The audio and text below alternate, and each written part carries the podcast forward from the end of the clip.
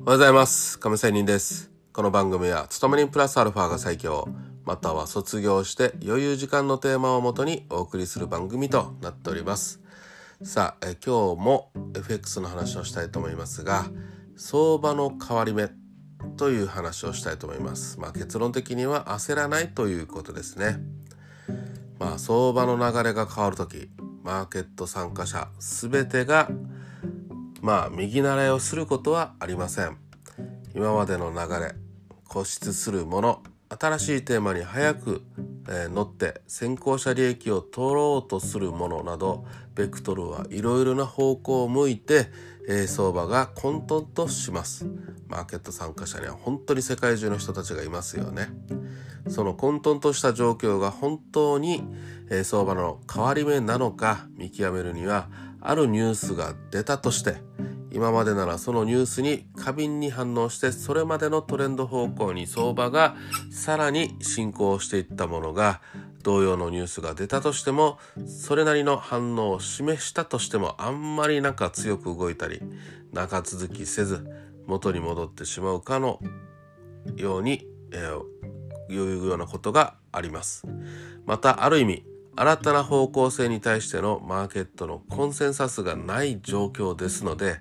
結果的にはレンジ相場になりやすくレンジ相場の中で新しい方向性に対する見方の共有がマーケット参加者の中で間で、なされると、いうことです。まあ、こんな感じの混沌とした中から早く抜け出して新しい方向に乗って先行者利益を得たいと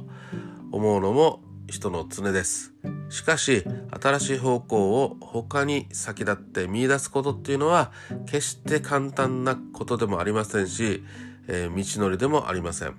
ともすれば新しい方向だと見たものがフェイクで騙しであることもよく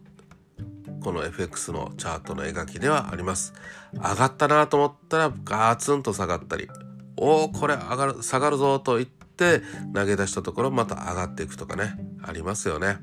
ですので、固くいくなら、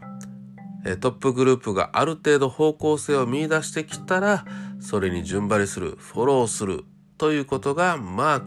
ある意味賢明、硬いポジション、トレードということになると思います。また決して焦らないということは大切ですということで、相場の変わり目が来てるかどうなのかその辺を見極めること。あんまり早くやったって結局そうじゃないってまた感じられる動きをしたりします。でも嫌だと思ったところに同じ自分が思った方向に動いていくと。ああタイミングが違ったなということがよくありますのでまあ早出しせずにと言いましょうか、ね、しっかり引きつけて引きつけて見極めて見極めてというところがまあ私の経験上の話でした。話です。それではまた明日。See you!